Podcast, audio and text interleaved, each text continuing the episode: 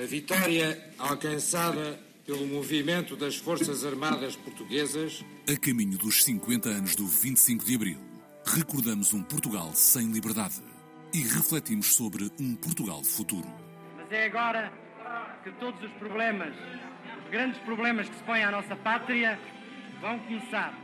Não podias. Seria estava proibido, portanto, isso é um atrativo especial. Com Raquel Mourão Lopes e Francisco Sena Santos. Se estiverem todos de acordo, podemos começar a trabalhar. Não podias ouvir a três. É o tema do nosso programa de hoje, um tema que, claro, nos é muito querido e que escolhemos para hoje para celebrar o Dia Mundial da Rádio, que se assinala já daqui a uns dias, poucos, na terça-feira, dia 13. Eu sou a Raquel Morão Lopes, comigo está, como sempre, o Francisco Sena Santos. Olá. Olá, Francisco. E hoje resolvemos inovar. Temos um ilustríssimo painel de convidados, mais alargado que o habitual. Vamos lá saber quem são eles. Para começar, Nuno Santos Silva, coronel da Força Aérea, comissões feitas na Guiné e Angola, ainda durante a ditadura. Na madrugada de 25 de abril de 74, foi um dos oficiais que ocupou os estúdios do Rádio Clube Português, de onde foram lidos os comunicados do posto de comando do MFA. Abandonou a Força Aérea uns meses mais tarde, depois do 25 de novembro. Licenciou-se em Economia, refez a vida, foi condecorado com a Gran Cruz da Ordem da Liberdade em 86. Nasceu 29 anos antes do 25 de abril. Olá, Sr. Coronel, muito obrigada por ter vindo aqui ter Gosto de estar aqui convosco. Depois, temos- Obrigado pelo convite. Temos o Luís Oliveira, homem da rádio. Começou no ano 2000 na Rádio Nova, depois Rádio Universitária Domingo, passou pela televisão, voltou, e ainda bem, depois para os braços da rádio. Está na Antena 3 desde 2008. É uma das pessoas favoritas de toda a gente aqui na rádio, acho que posso dizer, sem grande margem para me enganar. Grande especialista e enorme fã de Bob Dylan. Acho que não posso evitar dizer que é um querido, querido amigo, uma grande inspiração. É atualmente subdiretor da 3, nasceu seis anos depois do 25 de Abril. Em seguida, temos o Fernando Alvim. Faz rádio desde os 13 anos, começou como profissional na Rádio Press, passou pela Nova Era, pela Comercial, também andou pela televisão, no CNL, na TVI, na SIC Radical, na RTP. Aqui na Antena 3, apresenta diariamente a prova oral desde 2002. Já está lançado para ser o autor do programa com maior longevidade na Rádio Portuguesa. O Alvim nasceu, e esta, Francisca, é uma estreia aqui no nosso programa, em 1974, o ano do 25 de Abril. Nasci no dia 3 de maio, sou um estilhaço da Revolução. É um bebê da Revolução, exato. E temos também a Catarina Fernandes, licenciada em Estudos de Cultura e Comunicação, é quase mestra em Ciências da Comunicação, já fez crítica musical, atualmente produz, entrevista, faz parte da equipa que gera as redes sociais aqui na 3, é a maior entusiasta que eu conheço de indie rock dos anos 2000 e é também um dos nossos faróis no que à música nova diz respeito na equipa do domínio público. É o mais jovem elemento da equipa da Antena 3, nasceu 26 anos depois do 25 de Abril. Olá, Catarina. Olá. Já vai longa esta apresentação e antes de passarmos à conversa, propunha, Francisco, que aqui ouvíssemos um registro histórico que vai dar-nos o mote perfeito para conversarmos depois. Aqui, posto de comando do movimento das Forças Armadas. As Forças Armadas portuguesas apelam para todos os habitantes da cidade de Lisboa no sentido de recolherem as suas casas nas quais se devem conservar com a máxima calma. Esperamos sinceramente que a gravidade da hora que vivemos não seja tristemente assinalada por qualquer acidente pessoal, para o que apelamos para o bom senso dos comandos das forças militarizadas no sentido de serem evitados quaisquer confrontos com as Forças Armadas. Tal confronto, além de desnecessário, só poderá conduzir a sérios prejuízos individuais que enlutariam e criariam divisões entre os portugueses, o que há que evitar a todo custo. Não obstante a expressa preocupação de não fazer correr a mínima gota de sangue de qualquer português, apelamos para o espírito cívico e profissional da classe médica, esperando a sua ocorrência aos hospitais, a fim de prestar a sua eventual colaboração que seja, que deseja sinceramente desnecessária. Eram 4h35 da manhã, da madrugada de 25 de abril de 74, quando o Joaquim Furtado, é a voz que aqui ouvimos, leu este que foi o primeiro de uma série de comunicados. E um dos nossos convidados estava lá. Nuno Santos Silva era, na altura, capitão da Força Aérea. Nós, quando percorremos a história daquela quinta-feira, 25 de abril de 74, há episódios determinantes, dramáticos. Hum, estou a pensar no. O episódio da Rua do Arsenal é decisivo, quando a coluna do Capitão Maia avança, eh, começa a subida para o Carmo e hum, está frente a frente com uma companhia vinda de Cascais, creio que o SIAC e também Cavalaria 7, e há o, o confronto entre o Capitão Assunção e o Coronel, julgo eu, Ferrante Almeida, que manda disparar e, e os militares de, de cavalaria recusam, recusam disparar. O Capitão Assunção leva uma estalada. Uh, são, são episódios. Depois, à tarde, no, no Largo do Carmo, uh, o assalto à, ao quartel da GNR e a, e a detenção de Marcelo Caetano. Mas nada disto iria funcionar se não fosse a vossa intervenção. Os oito uh, precursores entraram no Rádio Clube Português. A que horas é que entraram lá na portaria do Rádio Clube? A ordem de operações determinava que a nossa entrada no Rádio Clube Português devia ser feita às 3 horas da manhã. Às 3 da manhã.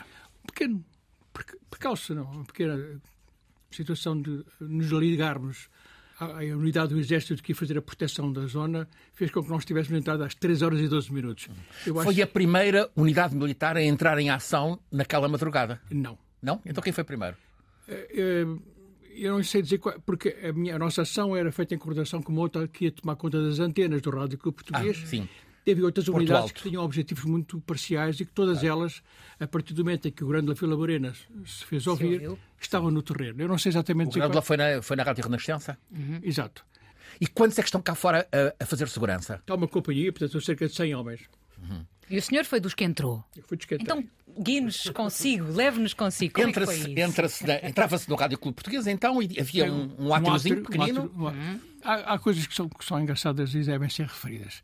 Nós éramos oito, na altura certa, colocámos todos em frente à porta. O Costa Neves, pá, o Costa Neves é um tipo curioso, ele é general da Força Aérea. Foi depois conselheiro da Revolução. É, é, é, e levou o 25 de Abril tão a sério que ia uniformizado em número 1. Para quem conhece alguma coisa dos militares, nós temos vários uniformes. O número 1 é o uniforme mais cerimonioso. Não é? Gala. Portanto, ele apresentou-se com o uniforme número 1. Bateu o porta... ia, ia com camuflado? Não, não, não. Este é o número 3. Ah. Então qual era o seu? O meu era o número 2. e todos estávamos de uniforme de trabalho normal. É? Azul? Azul, sim, azul. Calça e blusão, camisa azul também, e gravata azul. Entraram no átrio e depois? Batemos à porta. Hum. Mas batemos mesmo à porta. Pediram licença para entrar? Não pedimos licença para entrar, mas foi quando a porta se abre, o Orsini, que era o porteiro, interrogou-nos uh, o que é que querem, não é? Teve esta pergunta e o Costa Neves como delicado, mas muito assertivo, disse: Nós vamos aqui dar um golpe de Estado. Logo, assim para começar. O Alcino terá hesitado um pouco, e como ele hesitou um pouco e estava ali a criar-se um compasso de espera muito pouco útil, eu recordo que uma das pessoas que estava atrás para o entra, entra, entra. E ele entrou e entramos rompante. Uhum. Nós éramos oito e tomámos conta de tudo o que era importante dentro do estúdio. Comunicações, os estúdios. Bem, a seguir ao átrio há um corredor, um corredor comprido. Um corredor à direita, tem um corredor estúdios de um lado e do outro, tem a redação mais ou menos a meio do lado direito. E pronto, e, e instalámos-nos, não é? E depois ficámos ali a aguardar que houvesse mais instruções. E, e, a, reação das pessoas com quem se iam cruzando? Estava o Joaquim Furtado na redação? Já estava lá, estava dentro do estúdio. Obviamente, quando viu entrar, ficou um bocado assustado, não é? Aliás, como a regra geral de todas as pessoas. Mas há aqui uma coisa que eu tenho a tendência para ampliar. é que nós éramos pessoas muito delicadas. não é, eu diria mesmo até de boas maneiras, não é? Falámos com as pessoas sem agressividade. Joaquim Furtado ficou amigo de todos. Sim, sim. Falámos com as pessoas sem nenhuma animosidade, sem um, um ar muito militarizado, de forma a inspirar, digamos, alguma violência verbal. E as pessoas, que, obviamente, assustadas a princípio, a pouco e pouco foram-se acomodando à nossa presença. E não demorou muito tempo até que passaram a ser importantes auxiliares no processo. Ninguém ofereceu a mínima resistência, não. é isso? Mas houve ali umas dúvidas. Houve ali um momento em que, bem, mas quem são os senhores? Isto é o golpe bom ou é o golpe mau? É verdade que sim, é verdade que sim. É verdade que sim. Mas eu penso que estas, estas nossas boas maneiras, né? hum. o facto de não exibirmos nenhuma atitude violenta ou agressiva, deve ter levado as pessoas a pensar para que, enfim, é gente boa. São tipos delicados, não é? Pelo menos éramos delicados. Hum. E depois éramos todos muito novos. Reparem, quando foi 25 de abril tinha 29 anos de idade. Tinha cabelo, tinha os que tinha, tinha alguma cor. Pá. E, sobretudo, tal como agora, continua a ser um tipo delicado e de bom trato. É? E foi exatamente, esta maneira de ser e de estar que, que nos levou a confrontar com as pessoas que estavam no Rádio Clube Português. Sentaram-se para conversar ou foi em pé? Não, não, sempre em pé. Sempre em pé. Sempre em pé. Adoro saber estes pormenores. Pois é, são deliciosos. Uma coisa que já, já ganhei por ter vindo aqui a este programa. Na verdade, o Francisco e eu queríamos dizer que normalmente. A Antena de 3 facto, tem um estúdio novo agora para se um dia voltar a acontecer, tu poderes ler em pé, Fernando Pois Alvim é, também. depois posso. Bom, nós costumamos ser dois a fazer perguntas, mas hoje estamos aqui cinco pessoas que todos os dias estão no batente da rádio, não é? Permite Por que isso- faça uma pequena correção. Há Diga. pouco, quando dei a minha bibliografia, disse que eu abandonei a Força Aérea. É isso que, eu, que era importante corrigir. Então eu fui forçado a abandonar a Força Aérea. Após o 25 de novembro, um eu fui, eu fui 25 de demitido. Não é? Mas não é caso único. Devo multiplicar a minha situação por 500. Após o 25 de novembro, houve uma verdadeira purga. Eu penso que, à exceção do Costa, todos tiveram dissabores. Alguns escaparam àquele filtro, mas quase todos tiveram maus momentos na carreira militar, incluindo o próprio General Costa Neves. Mas vamos primeiro. Vamos à história, vamos à do 25 de Abril. Fernando, a tua curiosidade sobre, o 20 sobre aquela madrugada. Para começar, eu não- imagina-te, na- imagina-te lá na rádio e aparecerem estes oito, oito mili- militares com revólver. Não, não nos contou ainda que iam todos com revólver. O revólver à, à mostra. Pistola, sim. Pistola. Há imensas, razões na para, mão. Há imensas razões para poder prender Fernando Alvim, portanto.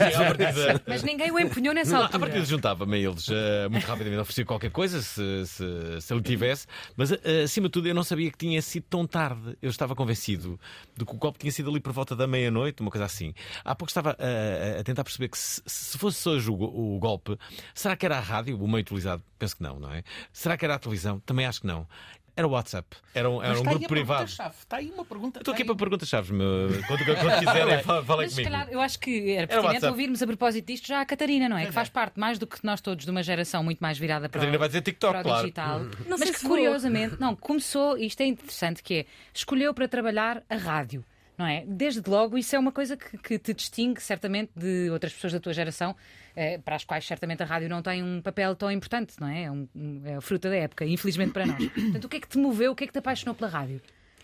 Para mim, a rádio é talvez o meio mais seguro, tanto de fonte de informação, como um espaço seguro para ser, para ouvir, e acho que também que tem um formato, o formato áudio é que não há, eh, com esta dimensão e com, com todo este esforço, em mais lado nenhum. É assim mesmo. Diretor, Catarinas. Promoção já, Tem aumento de ser, salarial tem de ser. direto. Ah, tem de ser. Não, mas ah, acredito mesmo que sim. Também acredito que hum, quando era mais nova não tinha nem o gosto nem a noção da importância da rádio como tenho agora. Acho que é um meio que é preciso algum tempo, alguma maturidade para se perceber o quão importante é e a dimensão do seu potencial. Quando é que a rádio entrou em ti? Talvez um bocadinho tarde, aos 17. Acho que foi mais nessa altura, em- onde comecei exatamente a ouvir a Antena 3. Mas foi por um acaso, ligar a rádio no carro, começar a ouvir mais a Antena 3, os programas, a música. A rádio começou a ganhar uma importância maior na minha vida quando fiz 18, hum, e sem querer estar aqui a. pronto, eu vou falar de uma banda em específico, mas foi uma coisa que, que mudou, pode-se dizer, a minha breve vida e a trajetória de, ah, da, da minha vida e da a minha jornada académica. Mas foi na Antena 3 que eu comecei a ouvir os Glock Wise e comecei a. Foi uma banda que me marcou muito, que me levou a trabalhar na faculdade ah, a música como como um elemento necessário para a cultura, para, para pensar na vida, para pensar no indivíduo, para pensar na política, na cultura. E devo isso à Antena 3, por isso acho que também é daí que vem a minha admiração, eh, o meu gosto pela rádio e pela importância da rádio. Ah, e aí, agora voltando à pergunta, não sei se seria no TikTok se faria a, a revolução ou se pensaria num golpe de Estado, ah, honestamente. Eu consigo perceber a importância que as redes sociais têm agora, mas não sei se eram capazes de mover um golpe de Estado como aconteceu no 25 de Abril. Ouvir estas palavras é completamente surreal e apesar de não negar de todo a importância das redes sociais, não sei se seria esse o meio. Não, não querendo, não é, é honesto, mas acho que a rádio continua a desempenhar um papel de, de serviço público de, de uma importância gigantesca e acho que seria um meio, se fosse hoje, seria uma das opções. Tal- talvez o TikTok também estaria num- nessa rede de, de- de plataformas a que mas sinto sinceramente que não teria a mesma, o mesmo impacto que movesse as pessoas como a rádio move e como a rádio moveu.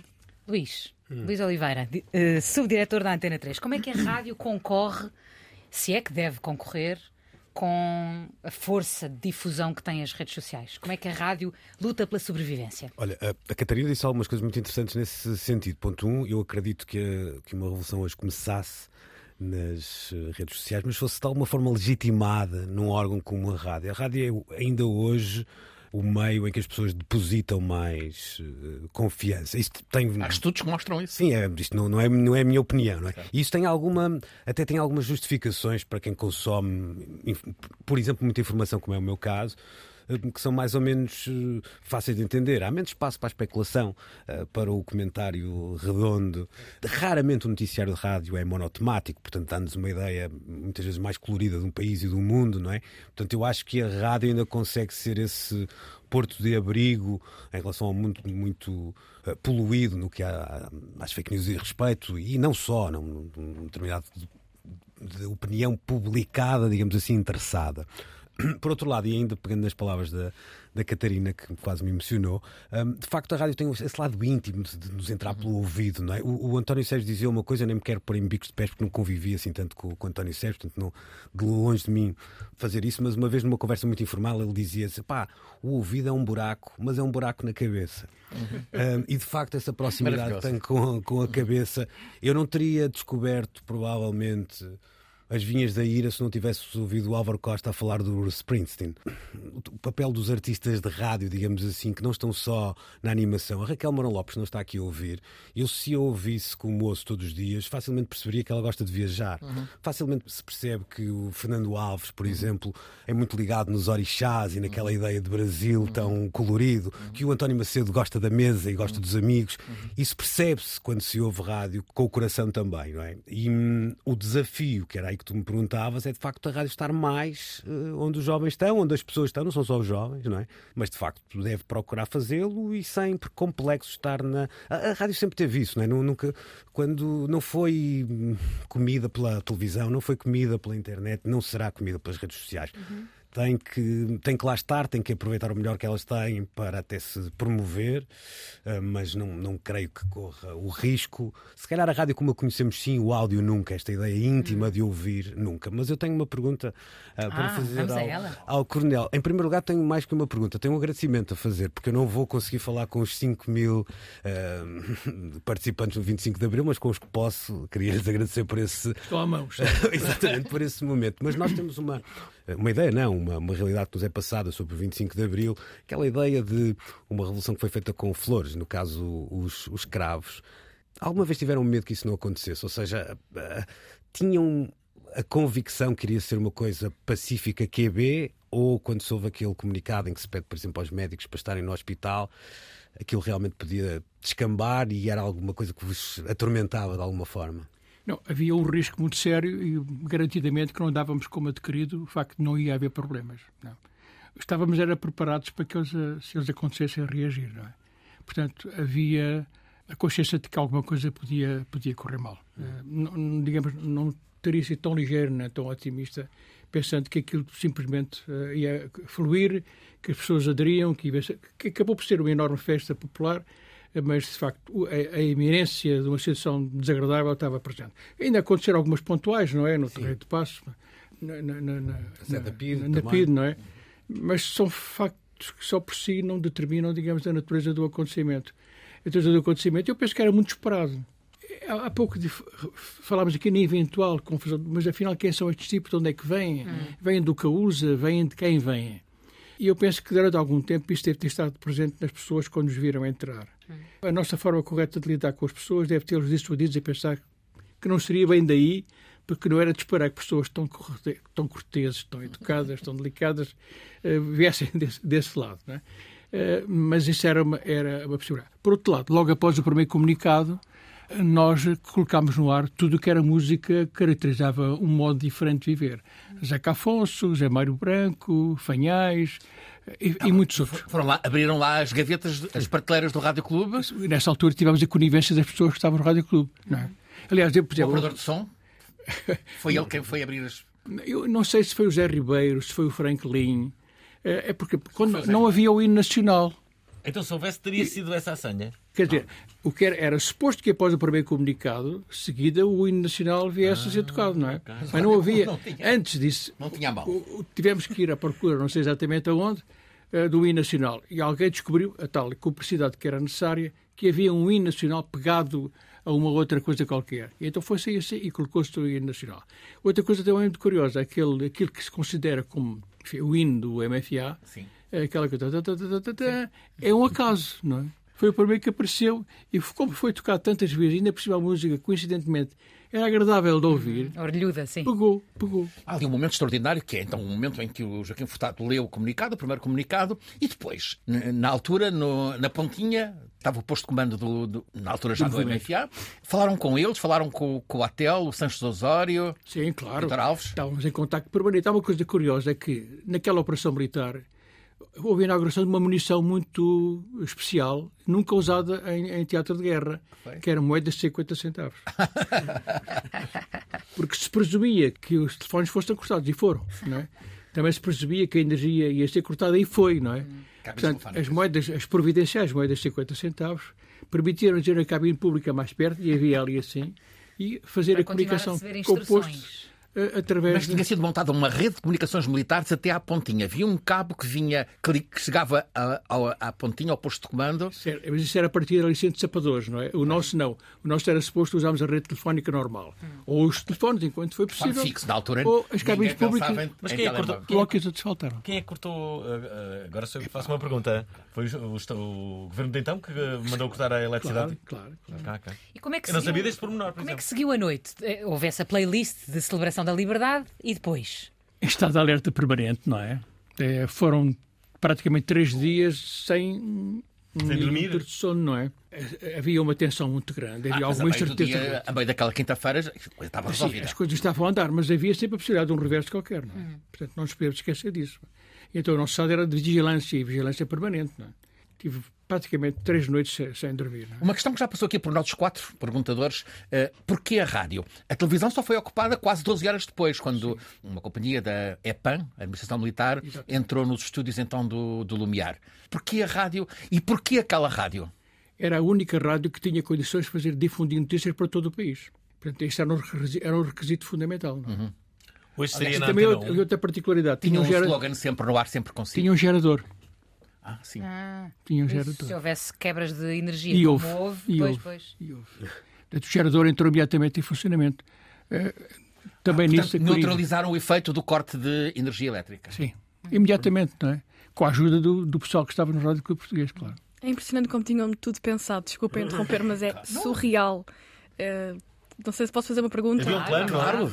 Pois, mas a, a pergunta para mim vai eh, exatamente a esse ponto. Como é que se planeia algo nesta dimensão? Como é que se cria uma rede de comunicação de forma clandestina? Como é que isto tudo acontece com tanta gente envolvida? Eu não tinha noção.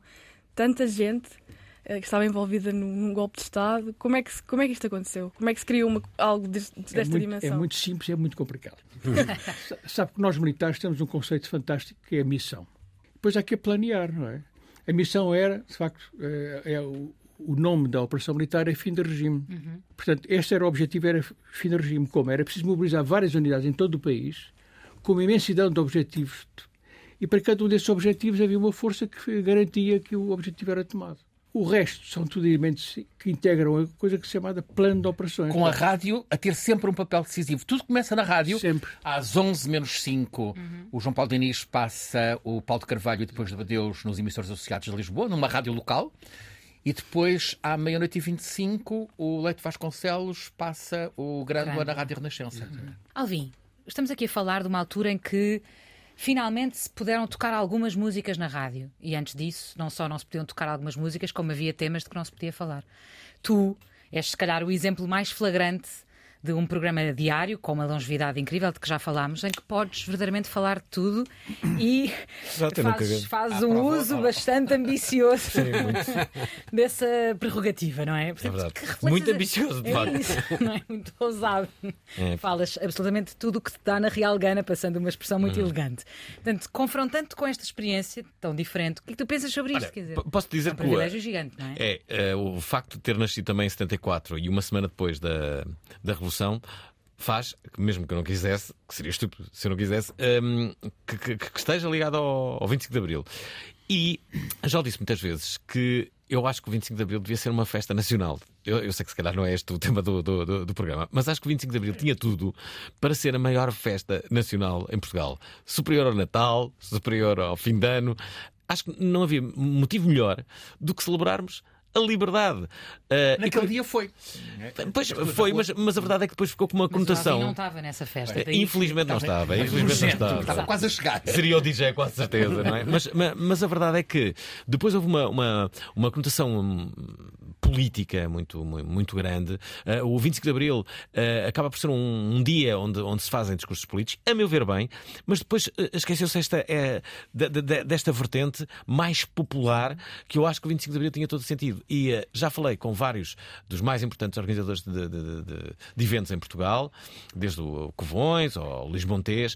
Uh, uh, dizendo justamente qual era o meu, o meu objetivo. O meu objetivo era que vários produtores de eventos se, se unissem para fazer um movimento em Portugal que culminasse numa festa nacional. É, é isto que eu penso. Pronto. É a minha vertente lúdica de 25 de Abril. E em relação à pergunta que eu te fiz, o que é que tu pensas? Já não lembro da pergunta. facto Qual era? de tu seres, no fundo, uma espécie de uma celebração diária da liberdade na É prova verdade, oral, e acho, não é? e, sabes que, uh, curiosamente, no dia que estamos a, a fazer este programa, eu uh, fui surpreendido há, há um dia por um artigo do, uh, do Walter Ugumem, em que ele escreveu no, no DN Magazine sobre a prova oral e, e- e sobre mim. E, e às vezes eu, nem, eu não tenho a noção da liberdade que, que eu, que eu tenho. Nem sequer sabia que eu passava essa, im- essa imagem tanto. Mas ainda bem que eh, passo, eu acho que é uma responsabilidade também. E eu acho que é isso, quando nós temos toda essa, essa, essa liberdade, temos que. hum, Perceber porque é que a temos e, e- e defendê-la para que eh, nunca nos, nos retirem. É isso. Eu só, eu só tenho medo de, de um dia ficar sem, sem liberdade. Luís, naquele, naquele 25 de Abril, o Rádio Clube Português, rebatizado Emissora da Liberdade, fez serviço público. Aliás, fez, fez tantas vezes. A rádio é uma trincheira do serviço ao público. É, que tem de continuar a ser e com. Entre os diferentes meios, é provavelmente. hum, Aqui é uma opinião eh, pessoal. eh, A rádio faz serviço público. Não tenho dúvidas que sim. Eh, em coisas que às vezes são um bocadinho. Ou seja, não há um indicativo que diga agora este programa é de serviço público, não é? Mas há É. imensos conteúdos que. Que tá- que fazem um apelo à cidadania, que alertam para as questões prementes, que, que estão hoje muito mais presentes, por exemplo, na vida da, da Catarina do que estavam a ter na minha geração, Uhum. como é o caso do ambiente, por exemplo. Este não escorrega para o fútil, não, não não escorrega vai- para o fútil, tem a obrigação, e eu acho que este é um, um belíssimo programa para, para ilustrar isso, tem a obrigação de olhar para o futuro, mas ter memória. Hum, É notável a Antena 3 acolher um programa com este perfil que vai buscar o que aconteceu há 50 anos. Sim, mas acho que é um bocado. eh, é, é óbvio. Depois é aquela história de, ok, procurando que os convidados casem com o nosso público, sim, procurando que, que haja um protagonista como a Raquel que possa casar com o conhecimento do Francisco, sim, mas acho que deve, acho que o deve, hum, deve fazer. Um bocadinho até respeitando essa memória de Abril. Eu acho que essa ideia de cidadania, eu gosto de olhar para ela de uma forma muito lata, sem, sem, sem depois ir muito ao pormenor. Há pessoas que realmente vão passar a vida toda sem se interessarem muito por política. Uhum. Pela política como a conhecemos, no seu sentido mais até formal. Ah, mas há coisas muito políticas no dia a dia que passam, passam pela rádio e uma pessoa que que, que ganhe um interesse por questões como o ambiente, como, como a cultura, como sejam os livros, seja a música, etc. Acho que esse, esse papel. hum, E acho que a rádio pública o faz com. Mas até com uma certa ousadia, não é? Ou seja, há temas, há temáticas e até há, até há temas de bandas que só passam na rádio pública. Os privados não lhes pegam.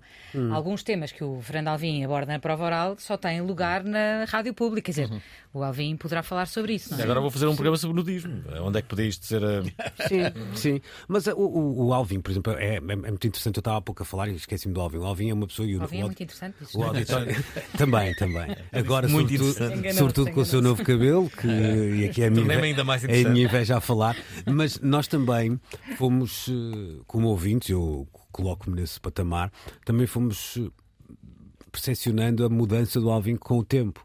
Eh, os assuntos que hoje lhe interessam mais, a maneira como ele se, se tornou mais engajado no assunto A ou no assunto B, a maneira como Até parece mais adulto. eh, não diria tanto também, estás a ser- exagerar. mas, mas esse, é muito interessante percebermos esse crescimento ah, do Alvin no ar e com uma capacidade ainda de ser muito ah, queria usar a palavra crossover, queria arranjar uma palavra portuguesa para isso, mas de facto ser muito transversal, exatamente. Um, e eu sei que até muitas vezes nos ouvintes, como, como a prova oral tem esse lado interativo, isso acontece, do pai e do filho escutarem o mesmo programa e às vezes até ser o, o filho que tem mais coisas para dizer do que o pai numa matéria e noutra um, isso acontecer de outra forma. Acho que a rádio continua e, e, apesar de eu ser um defensor acérrimo do serviço público, também não ficava bem comigo mesmo se dissesse que isto é um exclusivo do serviço público. Luís, tu pensas, tu estudas a rádio, o que é que antecipas? Como é que vai evoluir a rádio? Vai ser cada vez mais segmentada? Há uma palavra que não é tão bonita como rádio, que é áudio, não é? A palavra rádio é muito mais bonita, é muito mais romântica, é muito mais eterna.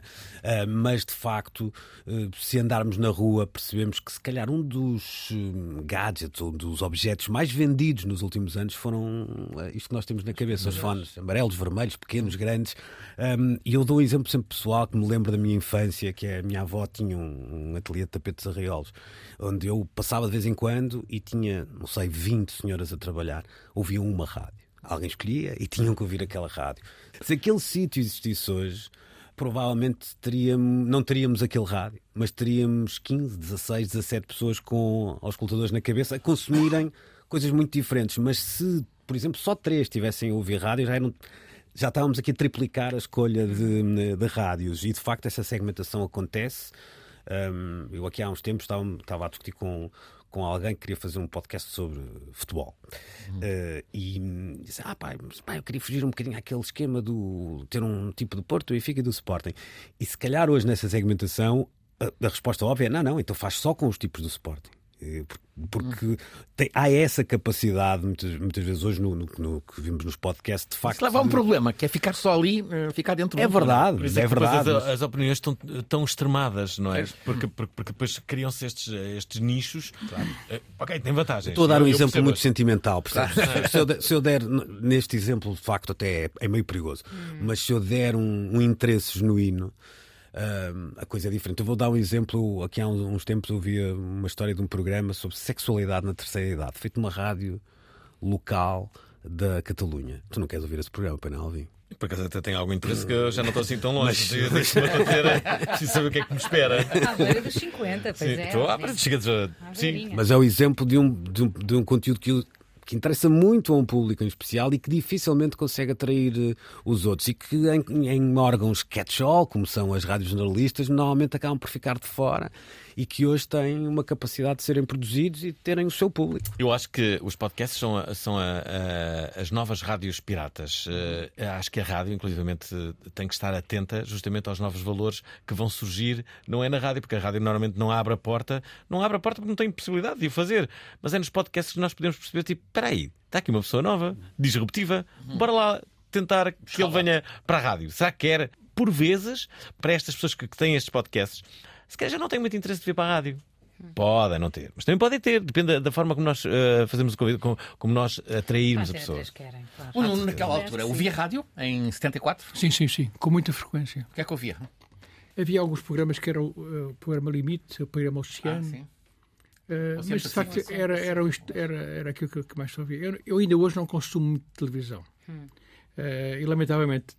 Também já nos disse Depois- que não. depois não de hoje, assim se calhar-. Vai voltar se calhar vou, vou corrigir, vou corrigir a, a minha atitude. Mas eh, de, de facto, na altura, a rádio era o grande instrumento de comunicação e até diria de entretenimento, não é? E depois, como foi a festa? Quando, quando voltou à rua, na Sampaio Pina, como é que foi a festa? O que é que tinha mudado no país? Acho que mudou tudo, não é? A primeira sensação que eu tive. Qual foi a, pois, qual foi a primeira sensação que teve? Foi, há um- havia um café ali à esquina, já não há, pisca-pisca. Pisca- Já não Foi há. lá? Nós as- Foi- reunimos-nos ali antes de entrar no rádio portuguesa. Aliás, reunimos já bastante tarde, o senhor entrou na altura e disse: "Pá, faça o favor, embora, eu quero fechar a loja e tal. E nós disciplinadamente abandonámos o pisca-pisca. Mas falava-nos da primeira sensação que teve quando saiu. Primeiro, eh, eh, digamos, eu saí eh, pela primeira vez do Rádio Clube Português no meio da madrugada do 25 de Abril. Porque soou, em entrada altura, a informação de que era possível que uma coluna de tanques da Guarda Nacional Republicana fosse ocupar, uma vez que havia ali assim a indicação de que era o posto de comandamento das Forças Armadas, portanto, era, iam atacar esse objetivo. Isso não aconteceu, mas de facto eu recordo perfeitamente de vir cá fora, acompanhado do militar que estava a coordenar a segurança física das instalações.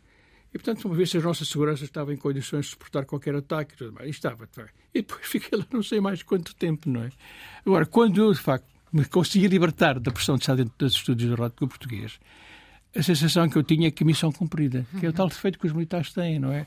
Há uma missão, cumpre-se a missão e depois, eh, depois, pronto, volta tudo. É que depois a sensação que eu tenho, que é uma sensação estranha, é que nós cumprimos a nossa missão e, digamos, em princípio podíamos retornar à situação anterior. Ou seja, eu voltava para a direção material e cada um de nós voltava. Mas, de facto, depois a sensação que o país nos caiu em cima. Era foi ao 1 de Maio? A manifestação do 1 de Maio? Sim, claro, claro. Claro que foi, é? Claro que foi. Toda a gente foi. Não é? Mas quem... O Alvin não foi por três dias, não é? Não... Foi por três dias. Tentei. Está a trânsito. Que memória que tem desta manifestação? É uma coisa grandiosa, não é? De facto, aquilo é a maior, a maior exibição de alegria coletiva que. Uma festa. Sim, de, de facto, aquela entreajuda e da disponibilidade imensa que as pessoas tinham para partilhar, para partilhar a vida de todos nós, o sentimento de coletividade que era enorme, estrondoso. É?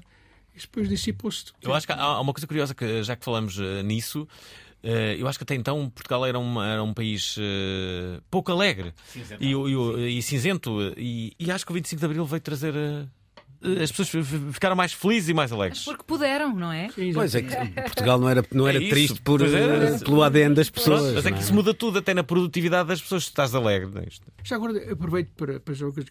O vosso programa é extremamente interessante. Eu ouvi alguns dos, dos capítulos anteriores. E, e, a ideia principal é, é fantástica. Não podias. Confrontas aquilo que não podias com o que podes agora.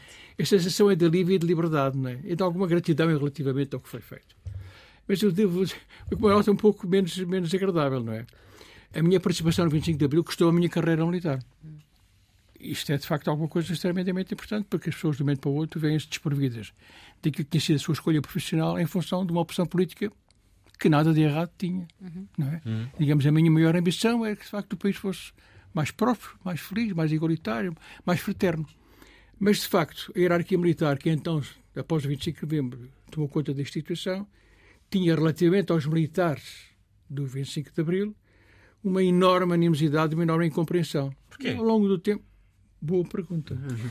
Estranhou aquela Junta de Salvação Nacional logo a... Logo. Fiquei com a ideia de alguma coisa que não está a correr bem, não é?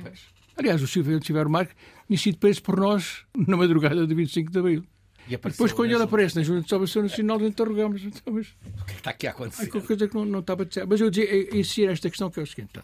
De facto, é, eu, eu, não tenho dúvidas nenhumas em citar isto como um facto real. É? O 25 de Abril custou-me a minha carreira militar. E, portanto, se calhar eu teria tentado dizer, usando a vossa chave, eh, a palavra-chave, não podias, é evidente que eu não posso ser que não podias fazer o 25 de Abril porque foi que estava gravado na minha consciência, não era no meu dever. Pá. Agora, que não devia, talvez te aplicasse, não é? O Nuno teve um percurso revolucionário no, no tempo do PREC e, e, é isso que leva, no fim de contas, a, a, a, a sair da tropa. A ser forçado a ser, ser, forçado a ser, ser posto fora. Foi forçado e depois foi fazer o quê? Depois, entretanto, fui fazer várias coisas. Não é? Fiz um então, pouco ouvindo de as notas biográficas iniciais deste programa, Fernando Alvim, Economia. Licenciou-se em Economia, refez a vida. É, não, e depois disso foi. Foi economista? Mas até chegar lá. Assim, agora, agora, não sou. Agora sou, sou digamos, um reformado. No... Oh, Nuno, há uma, há uma pergunta com que nós costumamos encerrar o programa e eu acho que, que faz muito sentido que lhe dirijamos, que é 50 anos depois do 25 de Abril. Reconhece algum risco de regressão em alguma coisa? Acha que algumas das conquistas do 25 de Abril correm o risco de sofrer algum revés? Eu acho não? que sim. Hum. E tenho imenso receio relativamente ao futuro. É? Nós, quando tínhamos, aqui há uns anos atrás, eu, eu participava muito em sessões nas escolas onde falava do 25 de Abril. E havia uma ideia fundamental que eu procurava, transmitir. A guerra foi um enorme ensinamento para nós, sobretudo porque permitiu ver a injustiça de um ato de violência, não é? E a sua falta de legitimidade. E então costumava dizer com alguma, com algum ar doutoral, dizer, que não para esta geração que não sejam mais necessários guerras para que a vossa consciência clare. Enganei-me redondamente.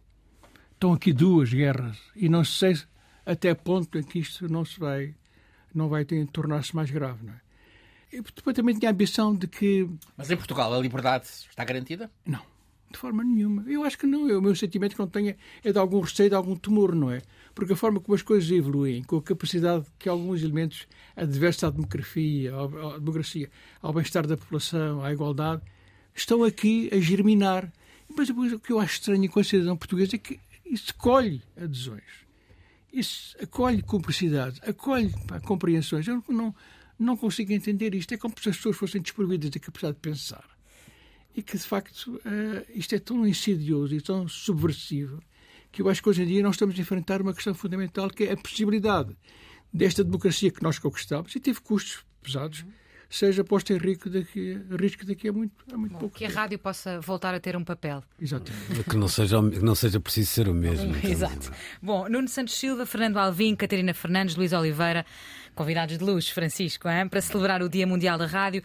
Vamos às despedidas deste Não Podias. Este nosso programa resulta de uma parceria entre a Antena 13 e a Comissão Comemorativa dos 50 anos do 25 de Abril. Tem produção da Marta Cavaleiro. Hoje tivemos o apoio técnico da Paula Guimarães, também a reportagem fotográfica do talentosíssimo Pedro Pina. Eu sou a Raquel Morão Lopes, comigo esteve, como sempre, o Francisco Sena Santos. Viva a rádio! Podem ver-nos no 25 de canal de YouTube da Antena 13, escutar-nos a qualquer altura em RTP Play e nas plataformas habituais de podcast e, claro, na rádio, sábado sim, sábado não, às 10 da manhã, aqui na Antena 3. E assim sendo, até ao próximo sábado sim. Boa noite. Foi um prazer. Bom, ainda Um enorme.